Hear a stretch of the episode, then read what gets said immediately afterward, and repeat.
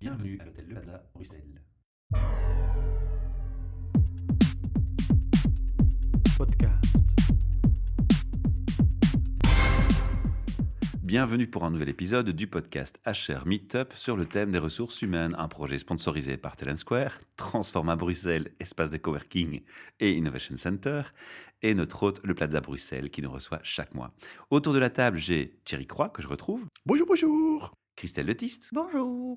Et Pauline Bernard, qui nous rejoint également pour un deuxième podcast ce soir. Euh, Christelle, tu étais déjà venue au micro. On avait invité les auditeurs à, à réécouter ta première interview qui présentait Go to Next Level et ton parcours. Et aujourd'hui, on va faire un petit update hein, et on va s'attarder un peu plus sur les activités à proprement dites du cabinet de recrutement. Alors, un petit rappel tout de même. Un Qui petit es-tu en quelques mots? Alors, je suis Christelle, née en 80. J'ai étudié les RH en cours du soir parce que je savais pas trop quoi faire. Et puis, je suis tombée dedans. Voilà. Et euh, j'ai fait un graduat, une licence. Puis, je me suis dit qu'un MBA, c'était sympa. Et entre-temps, j'ai commencé à mettre des systèmes informatiques RH en place dans des grosses boîtes et des petites boîtes. Et euh, De là te vient ce petit, ce petit côté geek. Oui. Et donc, à partir de ça euh, et de l'intérêt dans les RH, j'ai développé ma boîte où on fait en fait du digital RH. Mhm. Donc, on met des systèmes informatiques RH, mais on aide aussi à la transformation digitale.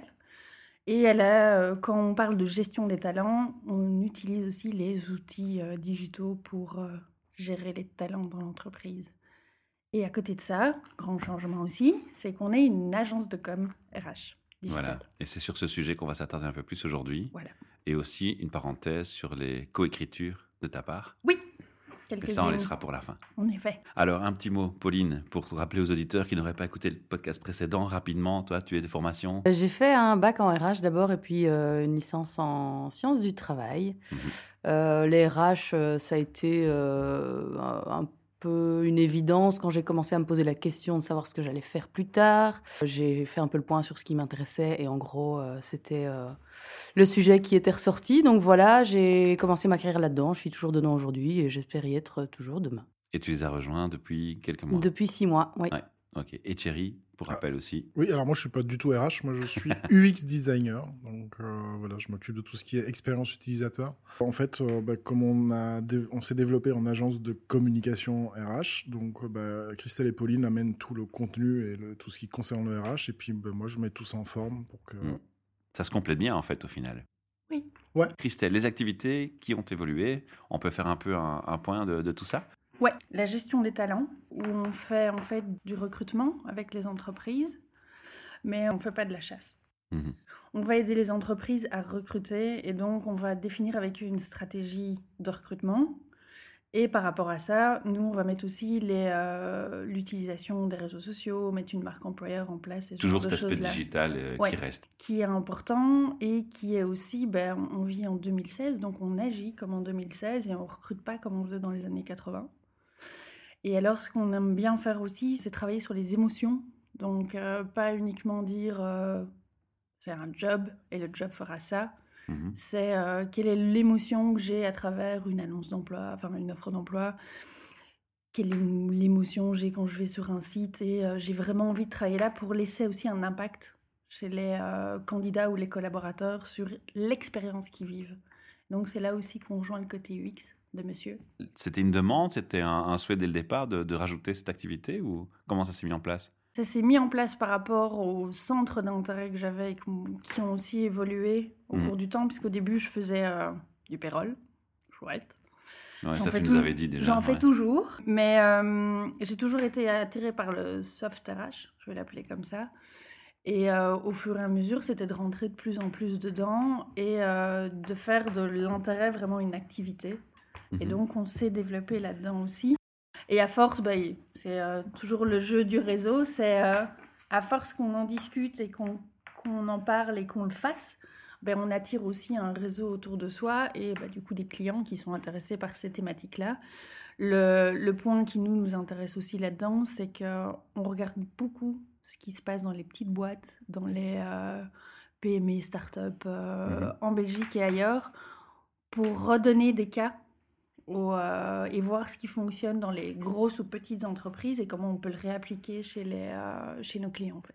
Et donc moi, si je suis une entreprise qui suis intéressée par cette approche et je vous Ouais. contacte, tu vas me proposer quoi et comment ça va se présenter? Ça dépend un peu comment le, le... Généralement, le client, il vient avec une petite demande. Uhum. Alors, euh, on n'est pas là parce qu'il nous demande quelque chose de petit qu'on va lui vendre un truc grand, mais c'est de réfléchir à toute l'approche. Parce que souvent, on nous dit oui, je voudrais faire du recrutement en utilisant les médias sociaux. Ouais, ok. C'est souvent le port d'entrée, cette demande-là? Oui. Ouais. Mais derrière, il faut aussi que la personne soit ouverte par rapport au digital. Donc, euh, tout ce qui est transparence, euh, authenticité, tout ça, ça fait peur à certaines entreprises. C'est plus facile dans les petites boîtes ou dans les grandes boîtes? Ça dépend de la culture et ça dépend du management. Et là, on, est, euh, on peut avoir des toutes petites structures où le, le boss c'est un tyran et donc on va pas, il va, il va dire voilà, ça c'est l'image qu'il faut donner. Oui, mais c'est pas la réalité, c'est pas ce qui se passe dedans. On peut pas travailler avec des clients comme ça. Mhm. Parce que bah oui, du coup, bah, la communication qu'on va faire, elle sera pas juste. On ment au candidat entre guillemets et du coup, bah, tout ce qu'on, le travail qu'on fait n'est pas la qualité qui est attendue et on n'est pas sur euh, la réalité non plus. Donc un premier focus sur l'intégrité. Et sur le l'autre, on peut avoir des, euh, des méga grosses structures où les gens sont, voilà, euh, ici c'est notre vision, nous on veut travailler comme ça, et on part avec eux et on, les fait on, on leur fait développer aussi, bah tiens, on pourrait communiquer là-dessus, on pourrait mettre tel travailleur en Mhm. avant. De nouveau, si on est sur un mode de management commande et contrôle, euh, ça va être dur.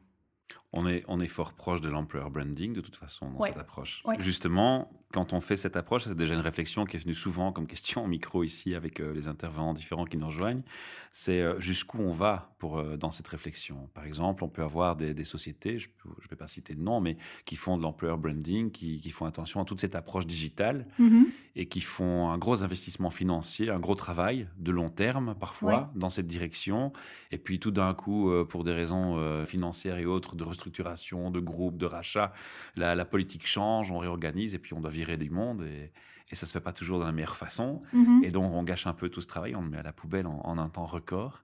Ouais. Est-ce qu'on réfléchit aussi à cet aspect euh, déjà à ce moment-là ou, ou pas? Et comment on peut prévenir ce genre de situation? On s'écarte un peu du sujet, mais ça m'interpelle Ouais. directement le, le fait que, que tu Mais- fasses ce parallèle. Pour moi, la société a plusieurs responsabilités. Et donc, euh, quand on doit mettre des gens à la porte, ok, enfin, ça arrive. Parce que tu comprends ma question. oui, on parle souvent de l'employer branding au moment du recrutement et du positionnement. oui. Mais je pense, je pense que parfois, ce qui manque, c'est d'aller un peu plus loin aussi, c'est d'aller jusqu'au l'employer branding au moment du licenciement aussi. Ou au moment où et on c'est là, restructure. c'est- ou- c'est là qu'il faut avoir, pour moi, une, euh, d'un côté, une communication intelligente, Et une cohérence et- surtout. une cohérence, pas une euh, communication, entre guillemets, pas uniquement une communication de crise, on n'est pas que là-dessus. Pour moi, si on a une marque employeur qui dit A, ben on, on va licencier les gens de la manière A, entre guillemets. Et donc, euh, si on dit qu'on respecte les gens, ben on va respecter les gens quand on va Voilà. les licencier D'où l'intégrité, la cohérence Voilà. à garder, la et, les- tâche les- que vous... et, voilà. et- et entre guillemets, on n'est pas sur une communication des valeurs qu'il y a sur le mur, c'est une communication des valeurs qui sont vécues par les travailleurs. Ouais. Et donc, il y a des moments où, oui, on va devoir sortir, les, euh, sortir des personnes, et peut-être qu'on va sortir 300 personnes et on va en recruter 100 de l'autre côté, parce qu'il faut avoir de nouveaux profils dans l'entreprise. Et ça, vous l'intégrez dans votre approche? Là, oui. Et pour moi, le- la seule marque employeur qui, qui est juste, c'est celle qui est vraiment vécue par les travailleurs. Et on n'est pas dans le côté euh, marque, euh, pas réel, pas ce qui est vécu dans la boîte. Parce que sinon, on va être sur un... Enfin, en tant Sur que une candidat, communication pardon fausse. t'interrompre, en tant que candidat, quand, quand, tu, quand tu observes le marché de l'emploi, parce Ouais. que même si tu es employé, tu peux très bien observer le marché de l'emploi, euh, Ouais. ne fût-ce que par prudence ou par curiosité, tu vois effectivement qu'il y a de plus en plus de sociétés qui font attention à leur marque employeur, Ouais. qui sont très attentives à ça. Mhm. Mais pour être honnête, ça c'est mon, mon sentiment, c'est mon feeling perso, Fake. non, tu as plutôt l'impression d'avoir affaire au monde des bisounours, quoi. Mais on sait tous que c'est pas le monde des bisounours. Il y a, il y a les mauvaises boîtes aussi. Enfin, il y a les boîtes qui ont parfois les mauvaises, les mauvaises réflexions, les mauvaises actions au mauvais moment, c'est- même si c'est ponctuel.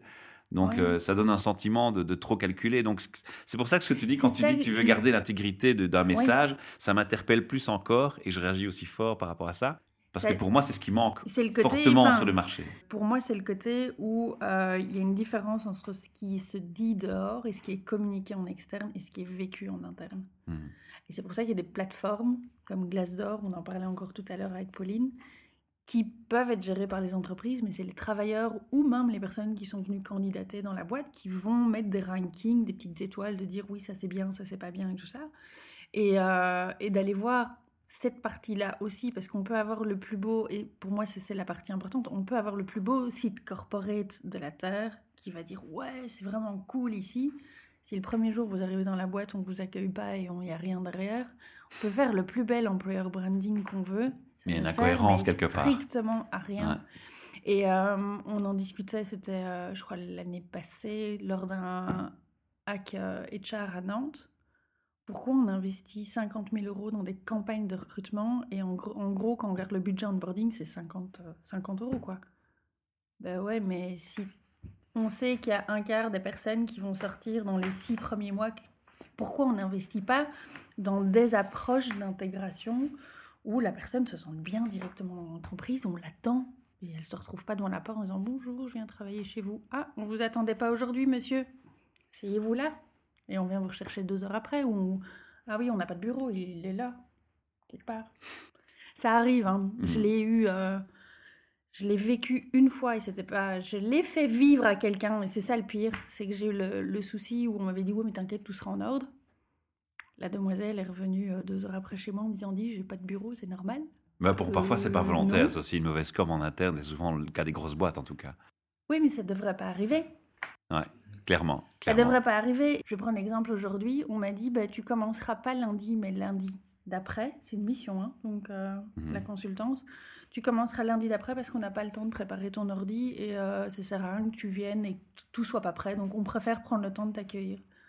Eh bien moi, j'ai je préfère attendre une semaine et me dire, bah, ils me prendront au moins quelques heures pour m'accueillir et on bossera ensemble. Mhm. Et ça, ça sera plus qualitatif. C'est plus qualitatif. Ici, en gros, euh, Pauline a commencé, Sébastien a commencé, bah, autant on a des clients, bah non, ce jour-là, on s'arrête quoi. On s'arrête, ils viennent dans la boîte, ils ont besoin euh, d'être accueillis aussi, même si on est une boîte de consultance, on s'arrête, on prend le temps, on répond aux questions, on explique aussi comment on fonctionne et ce genre de choses-là.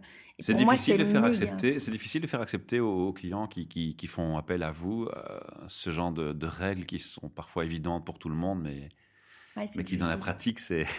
C'est difficile. et, et c'est difficile parce que, un, par exemple, l'onboarding, c'est un processus qui se travaille à trois. Le RH d'un côté, le nouveau venu, on va l'appeler comme ça, et le futur manager. Parce qu'en fait, on peut dire tout ce qu'on veut du côté RH, bah, la vraie vie, elle commence, je veux dire, euh, le premier jour avec son, son nouveau manager. J'ai eu des managers qui m'ont dit, écoute, euh, ça fait 30 ans que je travaille, tu vas pas me dire comment je dois accueillir la personne dans ma boîte. Bah si. il y a peut-être des erreurs qui se répètent depuis 30 ans. Voilà. Et donc parfois, il y a vraiment des managers, mais qui ont vraiment ce côté people, à qui on va expliquer l'importance du, euh, du trajet d'intégration et tout ça, et qui vont vraiment le faire. Uh-huh. Et puis, il y a le manager petit chef qui, va, ça va être des... La croix et la bannière. Des semaines de négociation parfois. On va dire, mais s'il y a un intérêt pour telle, telle, telle, telle raison, et lui le joue comme ouais, les, les RH vont me fliquer. Voilà, c'est horrible. Mais c'est pas, et c'est pas le but non plus du processus, quoi. Donc, on a parlé de, l'approche de, ton client, on a parlé de, l'étendue de ce qui est en fait de l'employer branding mhm. plus globalement. Hein, tu me pardonnes si je résume un peu trop euh, de cette manière-là. Euh, on a parlé de la limite parce qu'il y, a, certaines choses à respecter comme l'intégrité. On a aussi dit que ben, finalement, il faut, faut, voir ça sur la continuité sur le temps. Et on va aller dans, dans quelle profondeur? Maintenant, on va s'attacher à la profondeur. C'est-à-dire que tu vas postuler pour une boîte d'IT qui se prétend à la pointe du high-tech, puis tu vas sur leur site et puis ils ont des problèmes de bugs, de script, de Java, machin sur leur site, ça le fait pas. Tu as envie de mourir de rire rien qu'en allant sur la page. Est-ce que mhm. ça aussi, c'est des choses où euh, vous allez donner un avis ou ça, ça dépasse. Euh, non, ça on va le faire. Vous allez le faire aussi? Non, mais j'essaie de cibler un peu quelles limites vous mettez, parce que forcément, quand on produit un service, à un moment donné, il faut mettre une, frontière où on se dit, bon, ça, ça sort un peu du champ, où, où il faut faire appel à, à d'autres compétences. On va alors, il y a des choses que nous, que nous on fait pas. Voilà. Geek, si on peut s'exprimer. Mais par exemple, ce que nous on va faire, c'est euh, on va aller euh, taper le nom sur Google de la boîte, on va aller voir ce qu'ils font sur les réseaux sociaux et on va leur dire simplement alors il y a ça ou ça ou ça qui va pas. Ouais, vous avez déjà détecté quoi. On va aller euh, discuter avec eux et ben, de nouveau, hein, si on reste sur authenticité, transparence, à un moment donné, on va pas se prétendre et souvent on répond oui mais c'est toujours le cordonnier qui est mal chaussé. no way, quoi. Enfin, c'est juste pas possible. C'est pas la bonne excuse. C'est pas. Non, vous n'allez pas attirer les, les, bonnes personnes. Si, euh, entre guillemets, on a un site qui tourne pas, mais moi j'ai un gros souci avec euh, monsieur là-bas. Euh, Oui, mais, avec la barbe. mais le, le- le- truc, je pense, c'est. euh, c'est vrai que ça, c'est moi, moi c'est ma Ouais. partie où je vais, je vais m'occuper des visuels. C'est là où toi euh, tu interviens. c'est là que moi j'interviens parce que je, je pars du principe. C'est ça est une de mes questions. Qui fait quoi? Mais on, on- on parle de, de- de l'employer branding et, euh, et en tant que UX, moi ce que je fais, c'est j'analyse comment une boîte gère son client et comment une boîte vend à son client. Parce que je pars du principe, c'est dis-moi. Client quand- client ou client recruté? Non, non, client client.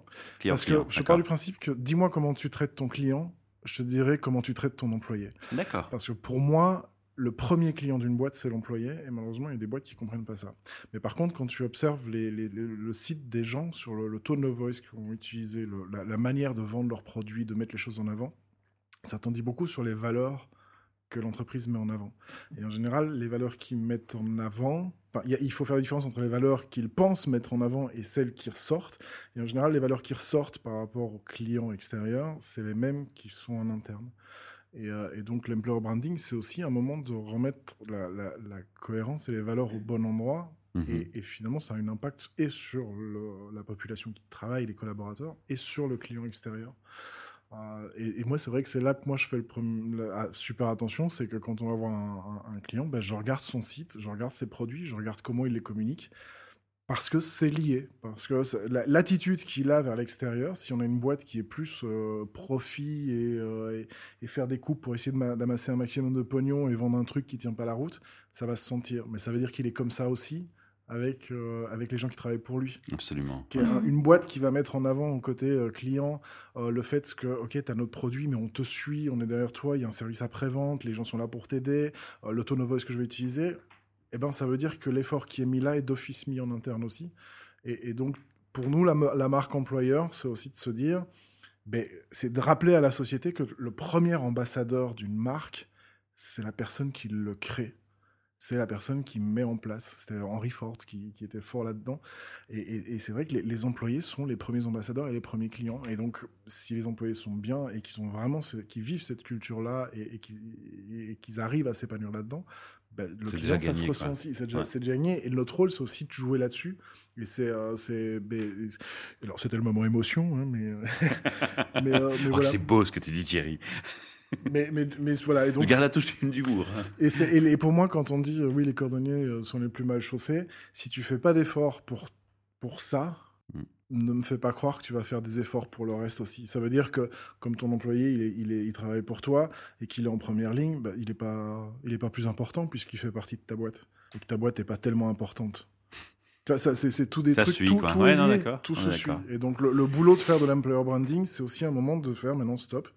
Euh, on va remettre un peu les choses en place, tant euh, côté recrutement et HR que, euh, parce qu'on l'a, on l'a déjà fait, Ouais. c'est que c'est, c'est- on se rend compte que ce qu'on fait derrière, eh ben, on, on a une répercussion et un impact devant. D'accord. Parfois, on remonte jusqu'à la stratégie d'entreprise sur des toutes petites Mais boîtes. voilà, c'est c'est un peu. c'est ça, hein. C'est un peu ce que j'essaie. C'est Ouais. c'est quand je te dis, j'essaie de fixer un peu les limites Ouais. jusqu'où vous allez. En fait, s'il n'y a pas vraiment de limite, si je comprends bien, ça dépend vraiment de, de la situation de Oui, l'entreprise et de son état Et- d'âme. Parce que C'est d'un état d'âme dont Et on parle. Qu'on peut changer et ne pas changer. Il y a, euh, on a, Parce qu'on oui, va aussi toucher à la des- culture d'entreprise Voilà. à un moment donné, non? On va toucher à la culture, on va toucher aux valeurs. D'un côté, on va regarder la satisfaction du personnel. Alors, je dis pas qu'on fait des études de satisfaction, hein, c'est pas ça. Mais euh, si ça se passe mal dedans, ça sert à rien de communiquer dehors. Mhm. Et ça, c'est euh, vraiment un- pour moi un principe de base sur la marque employeur. Ça sert à rien de dire ouais, chez nous, c'est super cool. Et en fait. euh, Si les gens ont bossé en tirant les pieds qu'un boulet voilà. en faisant la gueule. C'est juste On est horrible, d'accord. quoi. Et, Ok. euh, et donc, ces choses-là, c'est des choses qui sont pour nous importantes. Et il y a des clients avec qui on ne travaille pas, Mhm. parfois, à cause de ça. On Je se dit, que- mais là, on n'est pas. On n'est pas On va euh, pas les nous- citer. Non, non, non, mais, mais- mais nous, on n'est pas en ligne. Et du coup, comme on n'est pas en ligne, on n'aura pas du qualitatif comme il faut. On ne sera pas juste. Et souvent aussi, enfin, pas souvent, mais ça arrive parfois, où le, le client va dire Ouh là là, euh, ici, non, on va rester comme avant. Hmm. C'est bien comme avant. Parce qu'ils ont, Peur ils ont peur de s'afficher Mhm. parfois ou peur de montrer vraiment, bah tiens, notre âme, en fait, c'est ça. Il y, a des, il y a des personnes qui vont vraiment le prendre en main et dire voilà, nous on est comme ça et on s'affiche comme ça. Et il y a des personnes qui vont pas, qui vont pas oser faire le pas. Et bah, s'ils osent pas faire le pas, ils osent pas faire le pas. On va pas les obliger Alors, non plus euh, quand- à le faire. Quand on détermine l'étendue d'action, on détermine l'étendue des coûts et de l'investissement que l'entreprise va devoir mm, Oui. faire pour Oui. changer les choses. Est-ce qu'il y a des rétentions une fois qu'il s'agit de mettre euh, les moyens en place? Est-ce que ça t'arrive que les clients t'approchent avec une politique positive et puis euh, quand ils se disent, bon, voilà, ça prend trop d'ampleur au niveau coût, no way, on fait marche arrière? On a des entreprises où on va leur dire, ben voilà, nous on fait ça, et généralement quand on fait des offres, on fait des packages dans l'offre, Mhm. en disant, ben voilà, ça c'est le minimum qu'il faut faire. On fait du Voilà, ABC, un kit, Donc là, on définit vous les pouvez services. prendre ABC, on fera pas C si on n'a pas euh, A et B, Mhm. mais par contre, vous pouvez prendre que A. Parce que euh, soit le budget est trop élevé, ou soit ils, ils savent que ça va un peu bouleverser les choses, donc ils veulent faire que A. Et nous- ils nous rappelleront peut-être après, quoi. Et on coupe. Mais par contre, si euh, on veut C et que nous estime, on estime vraiment que si on fait pas le questionnement à la base, on sait pas délivrer le C, on fait pas le C. Et ça, ils le savent généralement dans l'offre. On va dire, Dès le on fait départ. vraiment Mhm. telle partie, telle partie, telle partie. Vous faites en gros ce que vous avez là-dedans. Et même, on a fait encore une offre il n'y a pas si longtemps où on part vraiment de la stratégie RH. On fait des parties dans le talent management. Et dans ces parties-là, on fait encore des workshops sur, tiens, comment je dois évaluer mon personnel qui sont dédiés aux managers. Vous intégrez tout Si- en compétences chez vous ou vous faites appel à des, des externes? Si on n'a pas les compétences, on fait appel à d'autres personnes. Ah. Mais en gros, généralement, on... Pour ce que vous proposez, vous avez les compétences. ouais, on reste Ouais. dans nos compétences et c'est rare qu'on doit vraiment faire, euh, faire appel à quelqu'un d'autre. Maintenant, par exemple, sur la partie euh, médias sociaux, ça peut arriver qu'on nous demande de faire vraiment du community management, genre, euh, enfin, du community management sur Facebook. En gros, c'est pas ce qu'on fait. Ouais, et donc pas là, on a, pas on a- corps- voilà, c'est pas, corps notre core business. Ouais. Et là, on dit, bah, c'est pas, ça, c'est pas notre truc. Mais on vous a recommande X un tel personnes ou- derrière ouais. qui peuvent le faire pour vous. Et euh, ça, c'est juste savoir, nous, où sont nos limites. Et ben là, ça vient pas dans l'offre, c'est juste dire, ben voilà, c'est un tel, un tel, un tel peut, euh, peut vous aider pour faire telle tâche bien spécifique. Comme je disais, l'enquête de satisfaction, en gros, nous, on le fait pas. On connaît des acteurs sur le marché qui le font. Voilà. Donc, c'est... euh, c'est vraiment qualifié et pas non plus prendre trop de trucs qu'on sait pas faire. ça. Alors, on a compris ce que Thierry bon. faisait, on a compris ce que toi tu fais. Ouais. Qu'est-ce que fait Pauline? Alors, Pauline, elle fait blinder de trucs et de bazar. Non, euh, mais Pauline, elle a, un, elle a un profil de... Alors, on l'a pas appelée talent manager parce qu'elle est, elle a un niveau, on va l'appeler médiocre. Et donc, c'est une talent specialist. Elle va nous aider dans tout ce qui est euh, gestion des talents et euh, la mise en place chez les clients de la gestion des talents. Et donc là, elle prend vraiment tout le scope. Donc elle peut, euh, elle va nous aider à faire la stratégie aussi de recrutement. Mhm.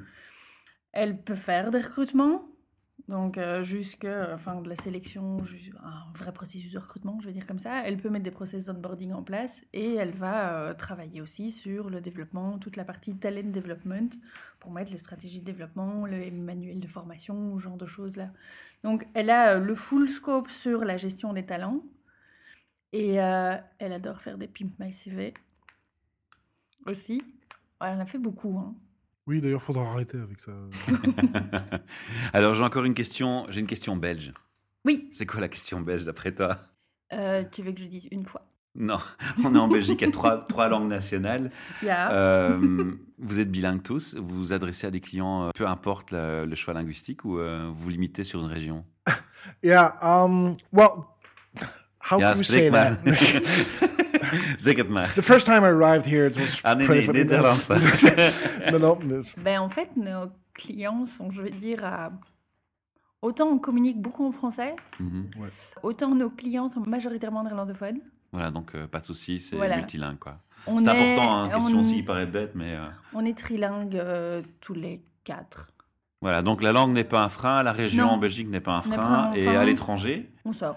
Vous sortez oui, aussi on des sort frontières. aussi. Bon, Voilà. après, on va peut-être éviter euh, Beyrouth euh, et, et la Syrie. Euh, On n'est pas limité sur, euh, sur le pays. Voilà, vous n'avez pas fixé un objectif de rester Non. cantonné sur un, un Maintenant, euh, je suis pas sûre que si on a une mission à Paris, on va euh, tous les trois euh, prendre notre sac à dos et partir des semaines complètes à Paris, parce qu'on a chacun.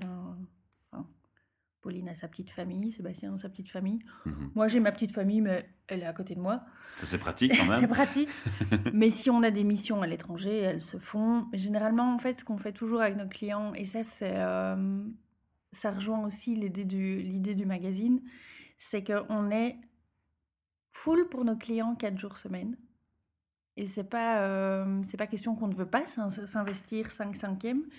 C'est que pour nous, le cinquième jour, c'est un moment où on a besoin d'être tous ensemble pour avoir une vraie boîte.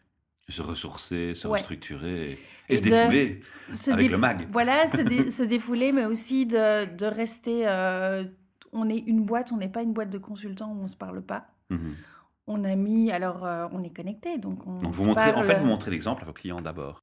Bah, c'est qu'à un moment, on doit être cohérent avec le produit Voilà, c'est ça quoi. Donc, Voilà, euh, et c'est euh, si on, si pour nous on appuie le côté par exemple où il faut investir dans ces travailleurs, il faut développer ces travailleurs, bah, pour nous c'est important que nous ouais. on se développe, que mais quand je dis nous c'est pas euh, uniquement moi mais c'est toutes les personnes dans la structure se développent, ce qu'on on doit prendre le temps de se documenter, regarder les nouveaux trucs qui arrivent sur le marché, de tester ce genre de choses là. Et euh, De se on former peut, aussi, On de- peut, oui, de se former. et on Donc peut pas euh, un jour, c'est déjà même. C'est Ouais, une, très c'est peu, une journée qui passe très C'est- vite. Ouais. Elle passe Et, au- euh, et par contre, c'est une journée où c'est vraiment une journée qu'on ne veut pas perdre. Mhm. Et il y a des moments, quand on fait une mise en production ou ce genre de choses-là, il faut travailler cinq jours sur la semaine.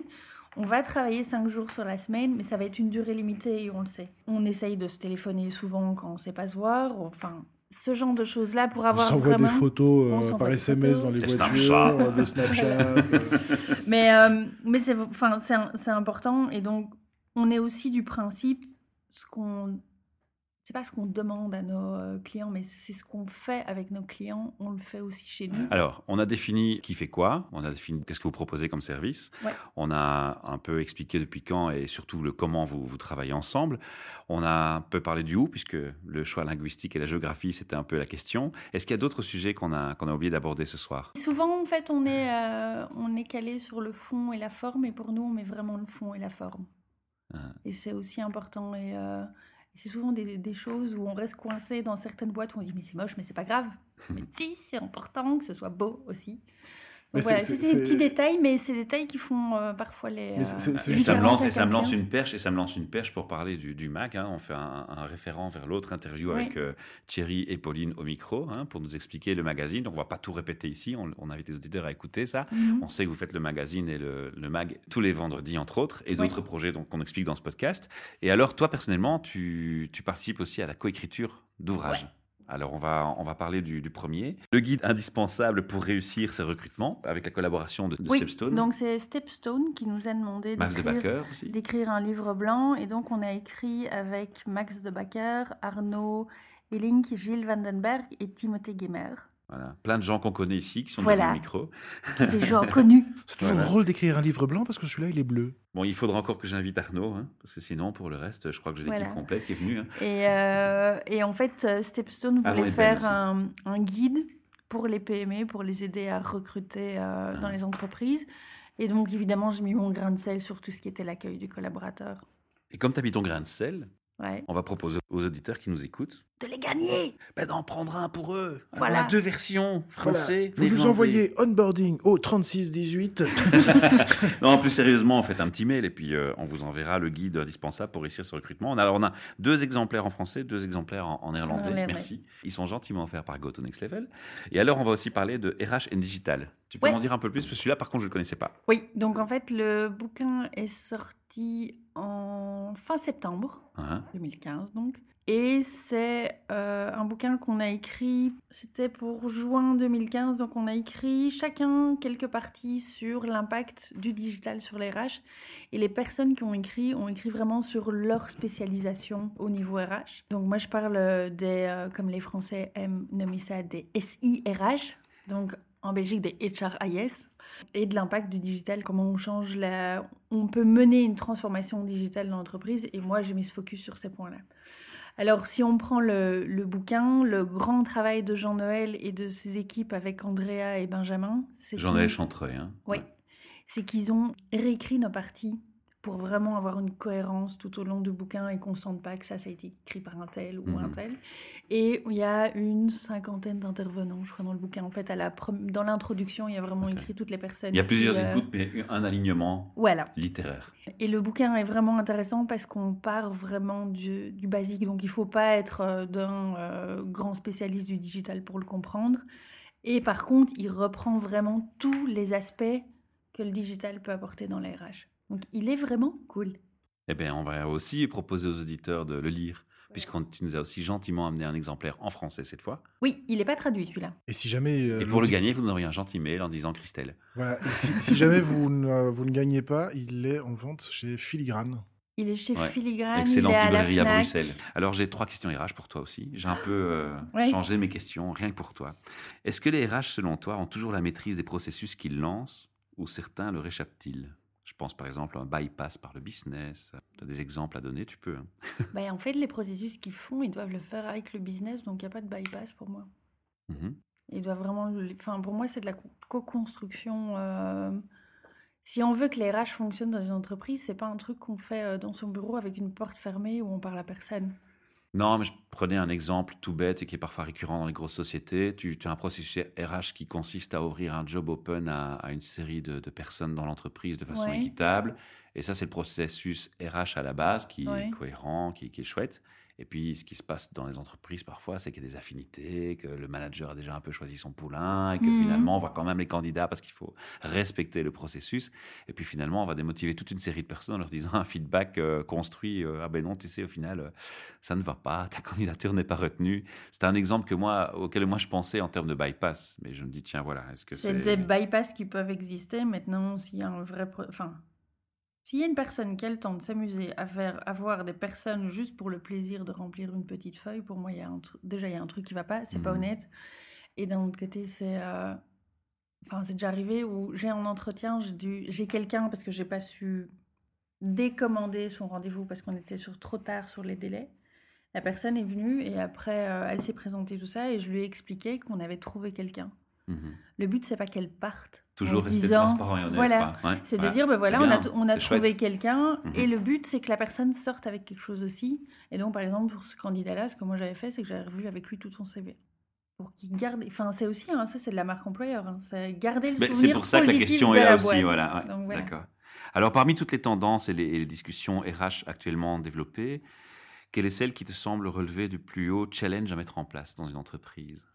Alors, on parle de quoi? On peut parler d'agilité, prévention burn-out, euh, process de recrutement interne, comme j'ai mentionné. On peut Enfin, tout ce qui, tous, ces, tous les sujets qui se discutent et qui sont à la mode dans, dans la communauté, hein, c'est le performance management, euh, c'est Ouais. Alors, moi, j'ai un, un super sujet que j'adore. les PRH. C'est euh, l'expérience employée. On n'en parle pas encore assez. D'accord. C'est pour moi la. C'est pas la continuation de la marque employeur, mais c'est vraiment. On a beaucoup parlé d'expérience candidat, Mhm. on parle beaucoup d'expérience client, mais on parle pas beaucoup d'expérience employée. Il y a euh, AXA Belgique, je sais pas si vous les avez vus ou vous avez vu ce qu'ils font dans leur boîte. Ils sont vraiment partis sur cette thématique-là et ils font un travail de dingue qui est vraiment génial. Super. C'est euh, Kuhn, je ne sais plus son nom de famille, qui fait, enfin, ils font vraiment un travail de dingue et ils mettent ça de manière centrale. Alors nous, on a repris l'exemple de Airbnb qui le fait aussi euh, de manière juste géniale. Mais euh, c'est vraiment pour moi une thématique qui va changer les entreprises et qui va faire qu'il y ait des choses qui bougent aussi. C'est là qu'on recommande encore une fois à nos auditeurs d'aller s'abonner à votre chaîne YouTube et d'écouter ce que vous proposez comme sujet. Et ma dernière question, pour clôturer, Ouais. quelle idée proposerais-tu au RH pour anticiper toute tentative justement de contournement de, de process ou de stratégie nouvelle mise en place dans une entreprise? Autrement dit, quel conseil pour réussir un changement RH fondamental? Je vais me, répéter, c'est le, le côté où euh, si ça se fait ensemble, si ça se construit ensemble, on est toujours sur une réalité qui touche tout le monde. Et du coup, euh, ouais, il y, a- des difficultés sur les bypass de processus, j'en ai reparlé là tantôt, enfin aussi avec le manager qu'il faut convaincre pour l'onboarding. C'est- ça fait partie des challenges qui sont liés à la fonction RH. Mais il faut les prendre en main, c'est tout. On ne doit pas se cacher dans notre bureau et fermer la porte. C'est tout. Et conclusion, toi, t'apportes en plus des solutions justement pour tout ça. Voilà, La boucle est bouclée. la boucle est bouclée. Merci pour votre participation. Merci. Merci Mais de nous avoir rejoints. À très bientôt. À bientôt. Ciao, ciao Podcast.